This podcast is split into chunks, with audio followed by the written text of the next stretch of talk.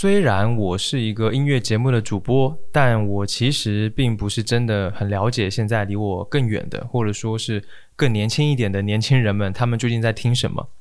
然后有人说，在抖音这个时代，传唱度和热度最高的一批歌曲正在诞生，连我呢也不经意的听过一些。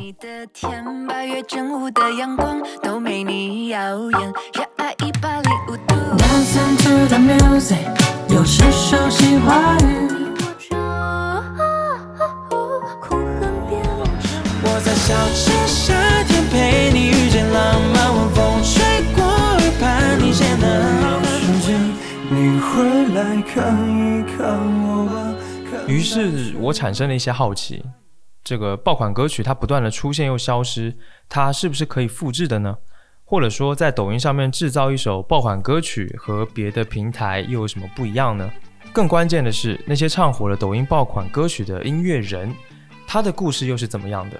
抖音对他来说又意味着什么呢？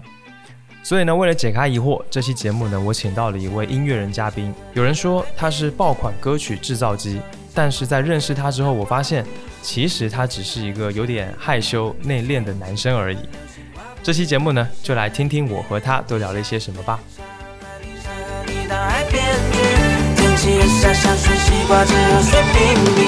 躺在沙滩看被浪花追赶着的你，烦恼的一切忽然都变得不值一提。音乐太多，耳朵太少。欢迎收听 Vibration Y 播音室。今天这期节目呢，我们又来了一个特别的嘉宾，他就是音乐人利比。嗯，来，利比跟大家打个招呼吧。Hello，大家好，我是利比。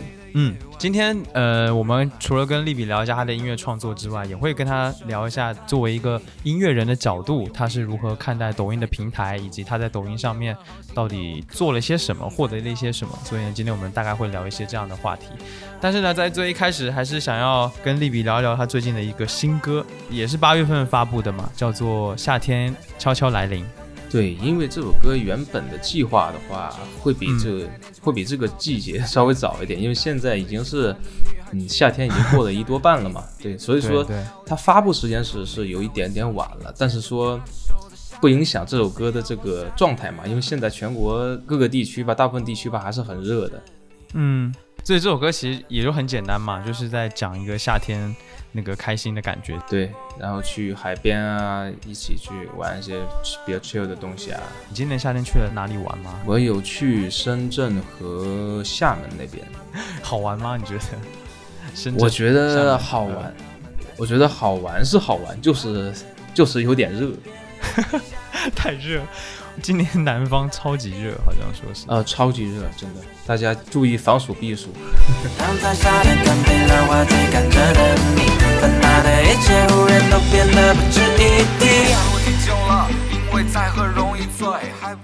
你是从什么时候开始做音乐的呢？其实说正式做音乐的话，其实是我在大学毕业之后，嗯，就是我一开始大学学习的时候是学习的正常的专业。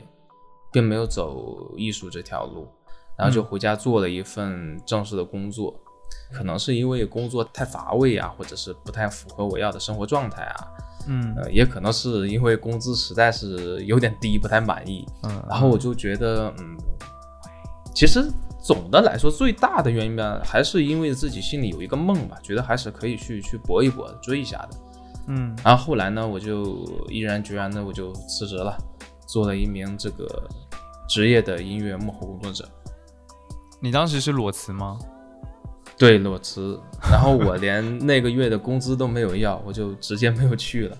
在此之前，已经有在自己创作音乐了，是吗？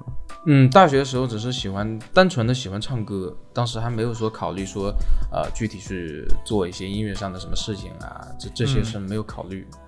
嗯，当时就是多少会参加一些比赛吧，就单纯的只是这些。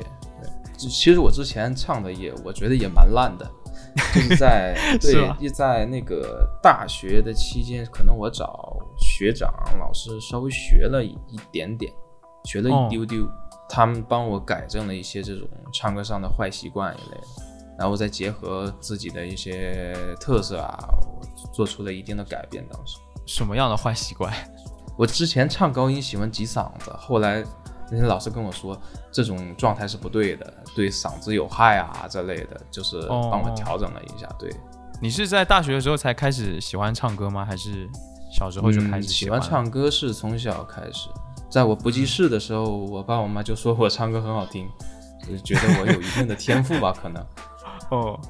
那你还记得你第一次去做一首歌是什么时候吗？那就可以追溯到我自己唱歌玩的时候，就你比如说唱一首歌，把它做出来，然后做出来之后你上传到一些什么平台啊，就这种形式。最早的时候大概大概一五一六年的时候吧，当时可能会上传到一些翻唱网站啊这些这些网站，什么唱吧 K 对那种的，嗯对。会做一定的这个混音，哦哦哦，是原创吗？还是就是翻唱？当时是翻唱。哦，但你翻唱，你还是会重新稍微做一下混音，这样子，把它搞得正式一点。对。我们再往往后说，你所以你就辞了职，然后就开始想要全职做音乐人。对对对，我辞职的第二天，我就去接混音单子了。你辞职之后没有收入吗？你当时在做混音的单子的话，那那时候能赚多少钱啊？一开始的话肯定是不会太多的。嗯，比如说一单大概是多少费用，大概多少价格这样？一单的话也就也就百十来块钱那样。百十来块？因为你开始进，对，因为你刚进去的时候你是没有任何名气的，也没有说没有人认识你，也不知道你是做的怎么样。嗯，那那时候都接些什么样的单子？就比较简单的那种。一些贴唱或者是业余的翻唱一类的这种哦，业余的翻唱也会找人做混音吗？这个会的，会的，对，会的，有有那么一个市场是吗？对，有这个市场。哦天啊，这我倒没这是我，这是我以前也不知道的，是吧？对，是进入圈子之后才知道的。嗯，你还记得你人生写的第一首歌是什么歌吗？就是我的那首《夜》，嗯，这是一首，我看这是一八年发表的，嗯嗯，对，大概就是那个时候，夜晚的夜，对，这是一首什么样的歌？算是旋律说唱类的吧，因为我旋律本身，对我本身一开始走的就是这种风格。你是哈人吗？嗯，不算哈，不算哈，我是我是流行，喜欢就是了，喜欢。对对，就是可能会在歌曲里、音乐里会会加入一些这种元素一类的。嗯嗯。所以这首歌是写什么呢？写的一个晚上，对于一些比如这个世界的一些思考啊之类的，比较彷徨，然后在空无一人的这种夜晚吧，就是。emo rap 是吧？很嗯，emo 类似，对，类似 emo。那当时做这首歌有遇到什么困难吗？这毕竟是你的第一首歌。嗯，主要是在词的上面遇到困难。词的方面，我一开始是不是太擅长的？嗯，就是没有太大的头绪，找不到主题，不知道不知道在怎该怎么表达这个自己内心想法。嗯。然后我会去跟一些朋友、音乐人去交流，最后修改了几版，然后才成型的。哦，有什么具体的吗？比如说，比如说哪一段歌词磨了特别久啊，或者是之类的这种情况？有，有的歌曲主歌开头的那几句，当时怎么写都都押不到韵，就是你把自己想法写出来之后，然后押不上韵脚。但是你压上韵脚之后呢，你又你又没有办法去表达你的对，又没有办法去表达这个意思了。当时就磨了挺久的，就是第一段 verse 的前面几句：我躺在房间摸着光，眼睛却看不到方向，哪首情歌还在放，疗好了我的伤。对对，就这几句。这是你当时的状态吗？就是真实的状态？嗯，也不是，也不算是真实的状态吧，就是会有那么一瞬间，会是会有这种。感情。嗯嗯。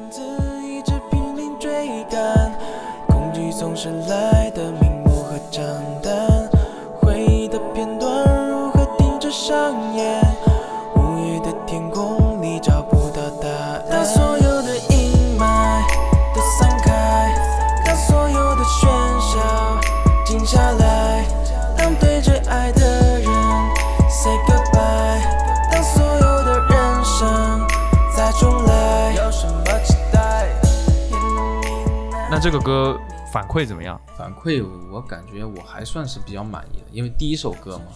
但是底下嗯评论啊收听者还是有不少支持的，说这首歌好听的。的一些正反馈。嗯，在发这首歌之前，你算是一个默默无闻的音乐人是吗？对，其实发完这首歌之后还是很默默无闻。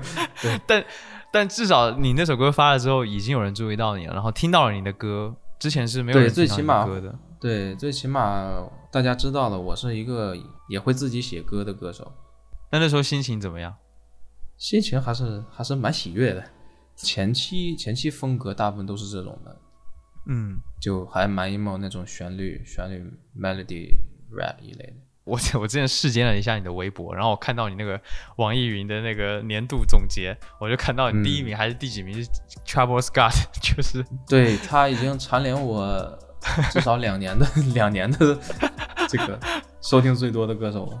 哦，我也我也很喜欢他，我就大概知道，哎，你这喜欢这样子风格的音乐，你还对对对，那你是怎么喜欢上这样的风格？你最早是听听什么听到的？就是 Travis Scott 吗？还是？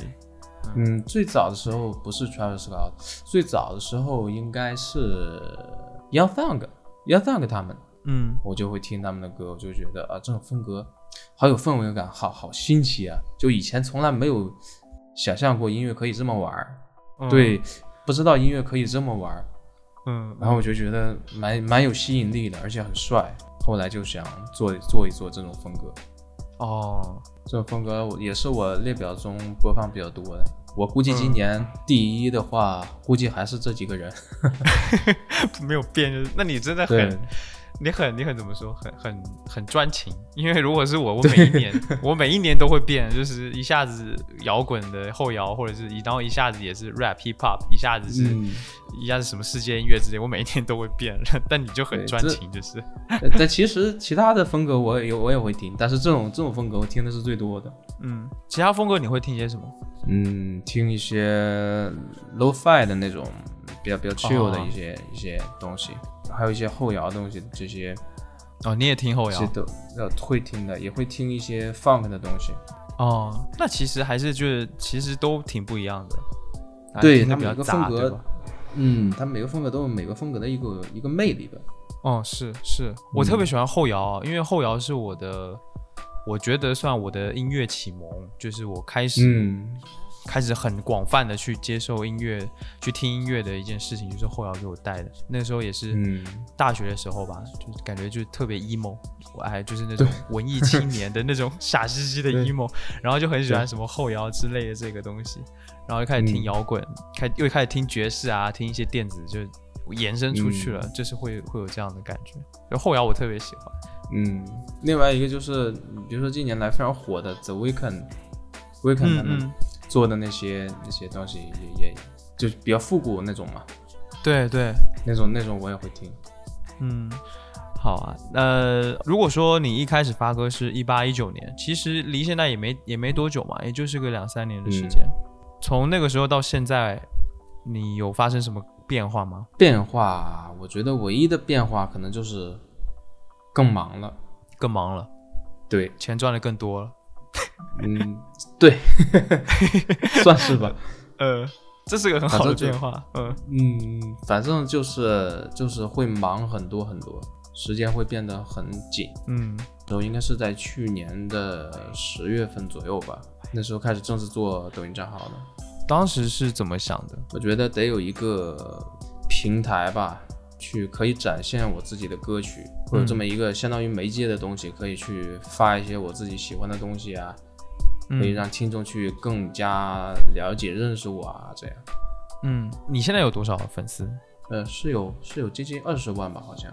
那也不少啦，从去年到现在也不过不到就半年多一些时间吧。半年多，对，半年多。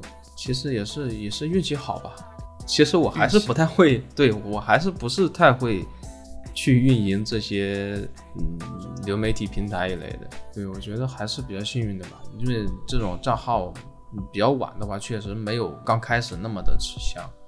嗯，你当时开账号之前，你身边有一些其他音乐人朋友吗？他们有做抖音吗？嗯，都有做的。对我算我算晚，我算最晚的了。最晚的了。对对，你为什么为什么你就刚好错过了呢？就是是最晚的一个。还是哎呀，我也不知道，我也不清楚是为什么。反正比较没那么敏感，你比较没那么敏感是吧？对，我也不知道当时为什么就就没有做。没有做的话，可能可能可能就是太懒了，也可能是就是自己当时就是没有坚定的想走一些什么歌手的道路啊，就是还是想自己做做一些幕后之类的。嗯，你不太喜欢露面是吗？嗯，会不太喜欢，因为我真的我我真的在网上都没找到些什么你的视频之类的，就我不太知道你到底长什么样子，就有是有很低调，就是蛮少的。呃，其实抖音上面也有一条，嗯嗯嗯，对我有看到，对，但是就是特别少，对对对，这是你的个性吗？你不喜欢？嗯，对，我是我是有有一点点不太喜欢抛头露面的那种。你是社恐吗？社恐的倒是不至于，就是就是有这个倾向吧，可能。嗯，你当时开的时候，你觉得抖音是一个什么样的地方？抖音是一个全民的平台吧，嗯，因为它的用户基数确实很大，我感觉在在这上面可能会别人看见你的机会吧，会会更多一些。嗯，你发第一条发的是什么内容？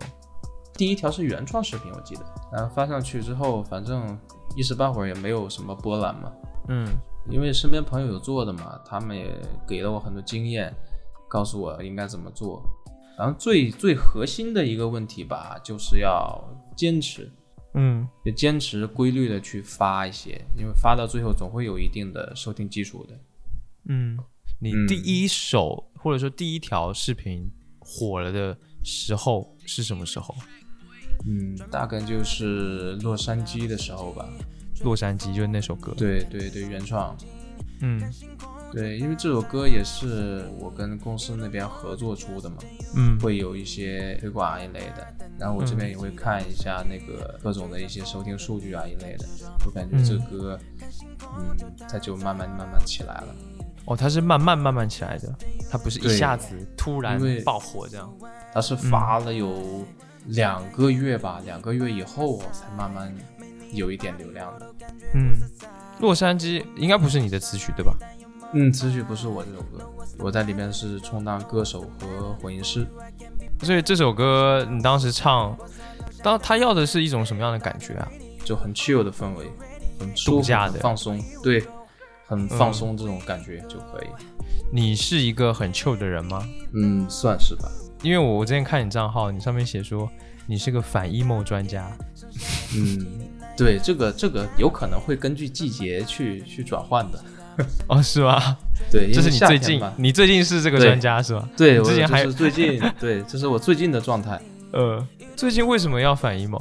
因为做的 emo 东西太多了，而且听到的 emo 东西也太多了。我觉得夏天吧，就就开心就行了。哦，你根据不同的季节变换自己不同的那个感觉是吧？嗯嗯，对。到冬天你会变 emo 吗？冬天也不一定会变 emo，也可能会变浪漫。啊，就是看那个到时候看的，你真的很随，怎么说，很随性的感觉。反不浪漫专家有可能成为。哦，这从这点看，你确实还是比较 chill 的一个人。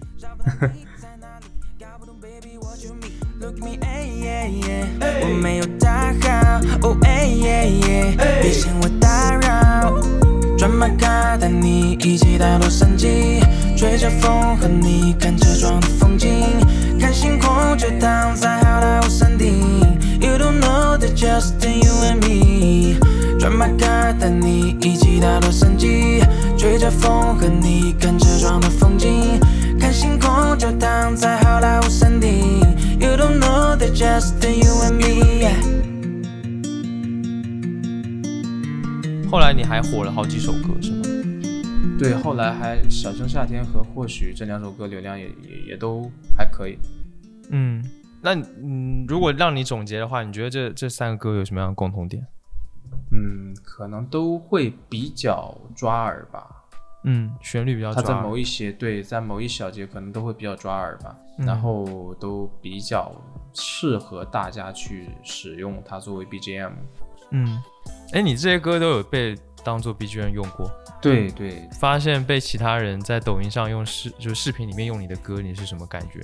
我感觉还还蛮开心的，自己的歌吧，配合他们所使用的一些视频一类的，我觉得，嗯，至少还是会有很多人喜欢这首歌的。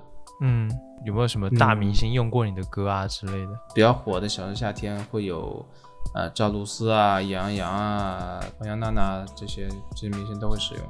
你会不会觉得自己的音乐好像被放到了一个没那么主要的位置，没那么重要了？好像，虽然是多少是会有一些这种这种意思的，但是我觉得。嗯，也不影响自己的歌曲被大众传播嘛，这反而是一种好事吧。我是不太介意这种事的。那这会影响你的创作吗？不会，因为我自己创作的话，我我会给它分类。比如说这首歌，我就是想要做自己想搞的感觉，自己想做的风格。嗯，那我就会不会受影响，我就会继续去做它。嗯，你自己的创作的音乐，你觉得有没有一个特点，属于你自己的一个特色？那个是什么？嗯，空间氛围感吧。空间氛围感。对对对，我可以拿出那个《孤》这首歌来举例，就是我在比较比较空旷、呃阴暗的这种野外去出来灵感的。就这首歌的话，我觉得，嗯，就很符合我当时看到的那种景象、那种氛围感。嗯，你说你当时在野外？对。你为什么会跑去野外？就是。就是玩嘛，那当时的情景是怎样？当时就是在山里面嘛，雾气很大，然后天空也很阴暗，然后我背后是山，然后前边是城市，就会有一种这种嗯很很强的这种落差感，嗯，一种阴天、一种大雾的这种氛围感，所以我就觉得这种氛围很好，我适合我写一首歌。哦。你是在那样的一个氛围下写出来的，也是你的一个心情吗？会是当时的一种状态，但是当时并不是很 emo 的状态，就是就是你的一个记录，算是一个记录。对，对我发现你的歌很多都是一种记录比较多，然后好像你不太去，好像很强烈的要表达一些什么东西。嗯，对，所以是你是个氛围男孩，这样。氛围男孩，氛围 boy。嗯。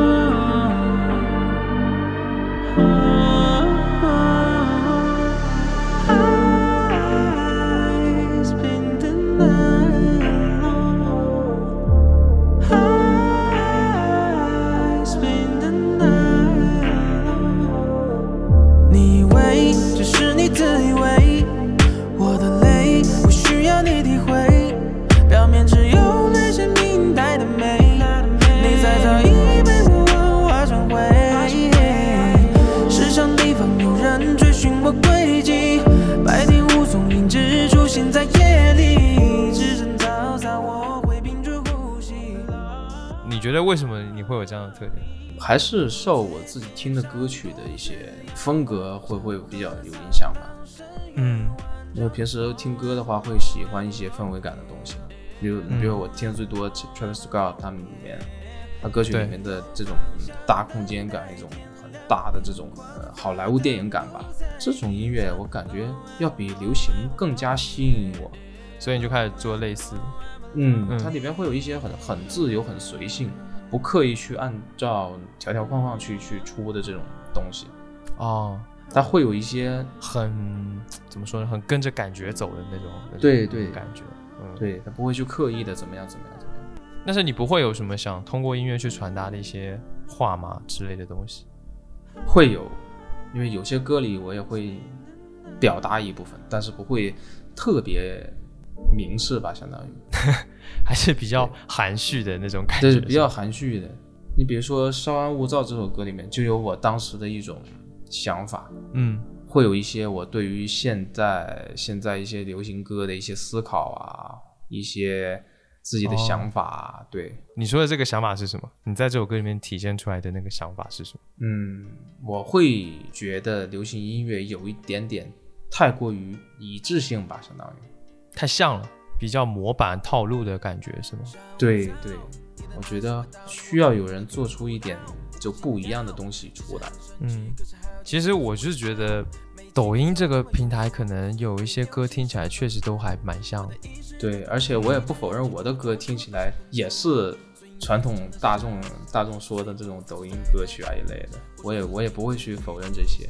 嗯，我会从两个方面去看它嘛。大家平时所说的一些什么抖音神曲啊，一个方面就是说它，嗯，呃，传播力太广了，就是烂大街了，就觉得这个歌听的耳朵都生茧子，这种这种意思。对对。然后另一个方面，我觉得这也是对这首歌一个一个正面的一个一个反馈吧。这证明你这首歌大众接受度很高。嗯，就大街小巷都在播放这首歌，我觉得这也是一种正面的反馈吧，一种认可，是吧？对。就是那句话，人民群众喜闻乐见，你算老几？这这种感觉，对对，呃，我自己会觉得有很多抖音的歌，它首先模板化确实比较严重，对。然后这东西就是是不是也充分说明会红的歌，一个爆款的歌，它其实是就是有一个固定模板跟方法论在那边的，可以这么说，但是。模板潮流这种东西，它是一种始终都在变化的东西。它可能今年火的是这种这种风格，它到明年它就不一定会火什么风格了。所以我觉得，如果是要做音乐的话，还是要追寻自己的初心吧。嗯，潮流我觉得可以追赶，但是也要看一下自己的这个状态和心情。你会有这样的想法吗？就是我想要在抖音上红一首歌，然后你就去做类似的。这样的音乐出来，可能一半吧，一半以上的音乐人都会有一种这种想法的。我肯定也不可避免的会有一种这种想法，因为嗯，所有的音乐人做出来的歌都会想让大众去去听到。你做过这样的歌吗？也有，会有，对，会有，但不是全部，因为还是会还是要稍微照顾一下听众的这个喜好嘛。你会觉得这是一个市场的需求吗？对于商业角度来看，这是一种市场的需求。你对于音乐人自己来说，我觉得这也是一种对于听众的尊重吧。你比如说，这个音乐人发了一张专辑，里边有十首歌吧，嗯，你总要有有个一两首是写给大众听的，hit song 就是所谓的 hit song，对对对对，热歌，所谓的黑 song，就是大众会通过这些黑 song 去了解你这个音乐人的本身，他才会去听你。更多你觉得自己最优秀的歌，嗯，但是你会觉得抖音这种短视频的平台和那种纯音乐的互联网的音乐平台有什么样的不同吗？它倾向的风格可能不一样吧。短视频平台的话，它可能会更加倾向于适合做 BGM 的歌，嗯，因为这种歌你配上 BGM 之后，它会产生很大的一种一加一大于二的这种效果，所以说。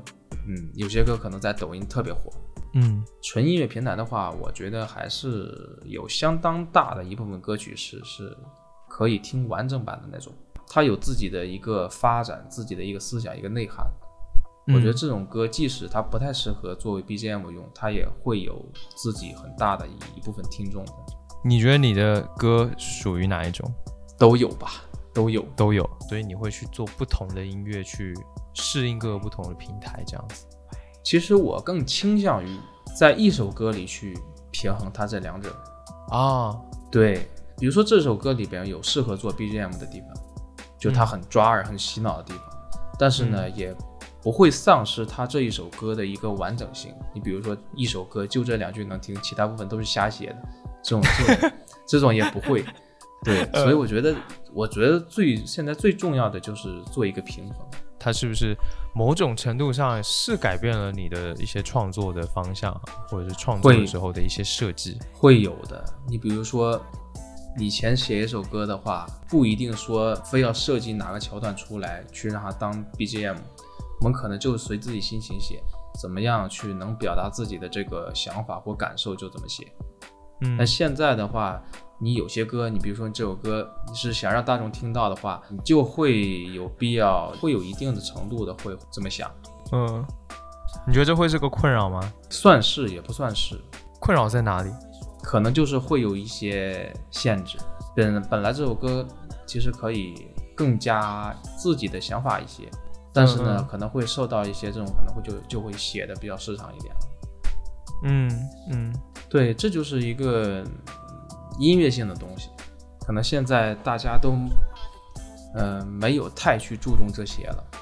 但 当然，现在也是有的，也是有一些很好、很有自己想法的音乐人，比如说梁博啊，他们就会继续去做这种音乐，还是蛮蛮钦佩的。呃，其实，在我看来，时代在不停的发展变化，然后其实音乐行业或者是它传播的方式一直不停的在发生变化嘛，所以还是会音乐人还是会去适应音乐本身，它就会适应这个不同的载体，它需要的一个一一个一个形式。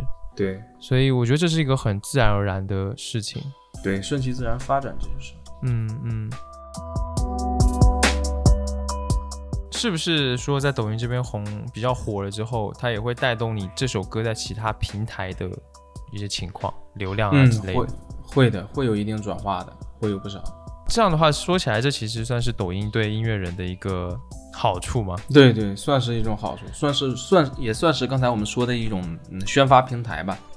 嗯，可以让大家更多的人来知道你这首歌的存在。嗯，我的歌只能说是通过抖音来红起来的。通过抖音红了之后，对你生活和音乐上带来了一些什么样的影响？嗯，可能自己的工作会更忙一点了，就需要合作的东西可能会更多一点的，会有更多的一些公司去找你合作啊，或者是找你签约啊，可能这种机会比较机会会比较多，能提高你收入吧？对对对，但是我我这个人平时生活中就比较无欲无求，我买东西 其实消消费并不算大的。只能说就收入增加了，对 对，但是你的生活还是跟以前差不多，就这种感觉。差不多，对。呃，那音乐上呢？音乐上会有什么样的影响？音乐上可能会带给我一个新的角度去做音乐吧，会有一些更多的选择。比如说我这首歌可以做做一些什么风格啊，或者做一些什么改变呐，会让大家觉得会会有耳目一新的感觉。嗯，或者是这首歌怎么写，它会更加贴合听众的审美，会有一些这种的这种思考的，反而会促进你对于就是大家审美的一种判断啊，或者是一种观察，会更多的做这些事情。嗯，对对，因为你刚刚其实提到这个公司签约的一些机会吧，其实会让我想到说，以前的人，以前的音乐人，或者说有音乐梦想的人，他想要成为一个歌手，他的途径。一般就是传统的那些音乐工业上的东西嘛。你比如说倒回去十年、二十年之前，大部分歌手，如果你真的想走这条道路的话，一般你要么就在酒吧驻唱啊，跑一些商演啊这种东西，要么你就参加一些比赛，被一些星探所发掘啊，这种都会有的。但是这个短视频平台一类的出来之后，它会使得我们这些音乐人会有更多的一个曝光的机会，嗯，也更容易被大众听见，嗯，也更容易被那些唱片公司一类的听见，所以说我觉得机会还是多了很多的。你以前有会试过说，比如说给唱片公司寄 demo 啊，或者是之类的这种方式吗？去自荐一下，说，哎，我想要，我有这些作品，然后我想要出道 这样子的。这样的事情，这种经历没有，因为我是还是比较晚，再比较年轻，对，比较年轻。再早一点，你比如说那种嗯北漂啊，这种这种很苦的这种音乐人，他们都会有这种经历。因为这些比较大牌的这些音乐公司一般都在一线城市嘛。因为我老家它不算是一线城市，所以说这种文化氛围可能就会少一点点。那相对来说，可能就会比较难，对，会比较难，渠道。嗯，相对来说会比较少。嗯，不过你当时也没想过要北漂，或者是去一些大城市发展之类的。没有，因为我觉得一切都都都挺顺其自然的。也，其实现在音乐人也不用说刻意的去北漂啊，去干什么，去干这个，去干那个的。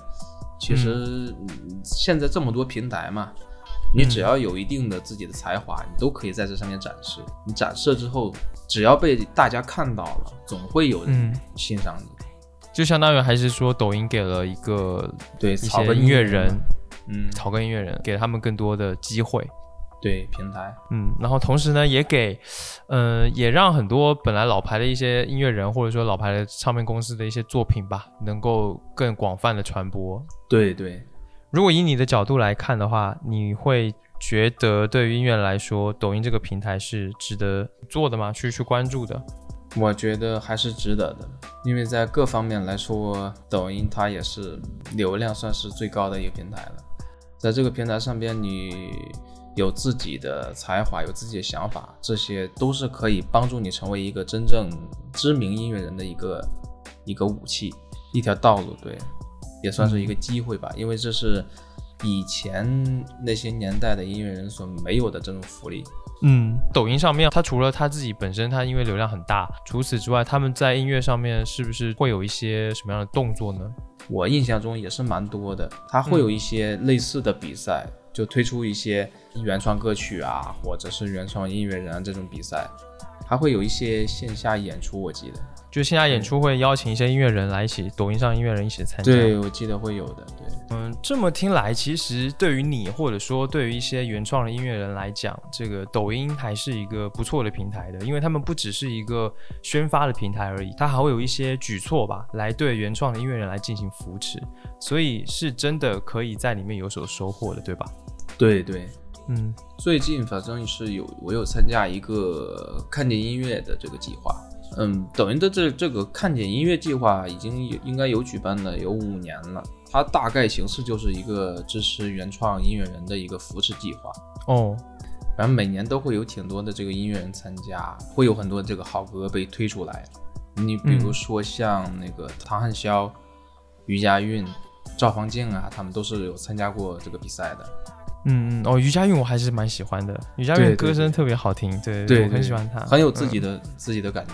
嗯，那今年的话，你当时为什么选择参加呢？所有的艺人吧，都想让自己的歌曲会有一定的曝光度嘛。然后正好平台也有这个计划，所以我就觉得可以试一试。嗯，你说好处的话，肯定是可以给自己的歌带来不少的这个受众人群。嗯，让听众更可以发现我自己的歌曲。毕竟做出来东西还是尽可能。想给更多人收听并且喜欢的，而且我个人觉得，我也从这个计划里边也是也是受益匪浅的。不论是音乐创作方面，还是音乐制作方面，这个理念啊，都跟以前相比来说会有一定的成熟。怎么说呢？怎么就变得成熟了？就是怎怎么这个变化是怎么来的？这个变化主要是来自于一种标准线吧。标准就对，因为可能你自己只以前只是。自己混音，自己唱歌，你并不是太了解他们正常的这个标准线的一个需求，就达到怎么样的一个质量，这些你是不清楚的。你通过跟这些公司还有抖音这边合作的话，他们会给你一定的要求，让你知道怎么做出来的东西才是更加合格、更加好的。怎么说是更适应他们那个平台吗？还是说这个音乐本身的音乐本身制作？音乐本身，呃，对，音乐本身的制作，他们会有比如说一些老师吗？还是啊，会有监对一些监制、一些审核之类的。因为我看到这个计划里面，它其实也分赛道嘛，它包括有流行的、说唱，还有摇滚的。然后他们的导师，导师真的是蛮出乎我意料的，就是都非常厉害。那个流行。对，流行的导师是 Tia 对吧？有嗯，然后说唱的是妹对吧？说唱有妹，然后还有妹妹盛宇，对对对，嗯，大傻，你参加的是流行的，嗯，流行的，因为或许这首歌是流行嘛。为什么是选择这一首歌来参加呢？我我个人的话，我是非常喜欢这首歌的，所以我觉得还是如果能有机会的话，还是想让更多人能听见这首歌。哦，相当于你是因为你自己对这首歌你是很喜欢的，所以对我个人他来参赛是有一定私心的。我是非常喜欢这首歌。对，呃，它不是一种什么策略吗？比如说，你觉得这首歌在抖音上会红，然后就拿这首歌参赛？嗯，红不红这个这个我倒是说不准，但是我觉得可以给他一个机会，我感觉啊，就我觉得这首歌有潜力。对，嗯。或许这一首歌我也听了，就是副歌那个旋律做的特别好，然后你唱的也特别好。这首歌那些高音的部分，尤其后后段，就是那个副歌一些高音，我觉得我靠也太牛了。当时在唱这首歌的时候，是故意设计成这样吗？还是也不算故意吧？也也有一定的原因。对，因为它本来原调写的就蛮高的啊，然后前面又很低，它整个歌曲的跨度应该接近两个八度左右。对。太难唱了，你自己都觉得难唱，我我都觉得难唱，对，但是还好还好，把它顺利完成下来了也算。你其实是这一首歌的制作人是吗？对，我是总体的制作人。你当时是什么样的想法去制作它的呢？是用什么样的概念？还是？嗯，当时我就我就觉得这首歌的这个氛围点不太好表达，我就找了一个我合作比较多的编曲老师，然后我们在我们在一起讨论了一下，讨论了一下，看怎么设计这首歌会让他的这个悲伤的感觉更加出来一点。之前第一版的编曲里面，我们是计划加弦乐的，哦，对，后来加了弦乐之后，嗯，加弦乐很好。但是这首歌出来之后，我不知道怎么回事，我我就感觉弦乐非常非常奇怪。对，本来这首歌是一个很不寻常的一种走向，加了弦乐之后，就就变成正常那种流行歌走向了。所以说我我觉得当时就我说，要不把弦乐一类去了，加一个那种风琴一类的那种音色，然后就加了之后，我感觉哎这个 OK，然后就调整了一些细节，然后这首歌这首歌的大概一个定型就出来了，一个一个基调就出来了。所以说这首歌在当时在制作的时候也是改了蛮多版，因为因为我个人也还是蛮重视这首歌的，所以说，嗯嗯，对你拿到 demo 的时候，你的第一个感觉是怎么样？很独特，这首歌很独特。它的独特是指什么东西独特？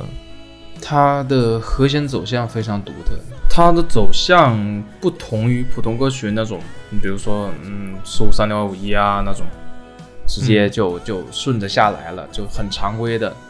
很平的那种感觉。那这首歌的话，它走了一个半调的那种那种方式，就我觉得这首歌是我在平时的一些流行歌曲里面听过为数不多的这种这种氛围感的。对，所以说我就我就觉得，哎，还蛮有意思的。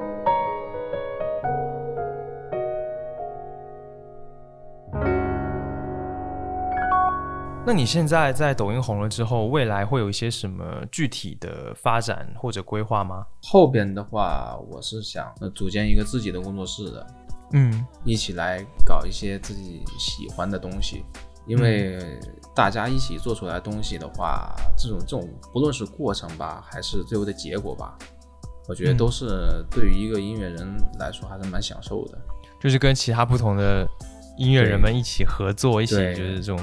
碰撞的感觉是对，会有灵感碰撞。不过你想过出专辑吗？就是一整张完整的？会有想过，一开始有有想过出 mistake 那种。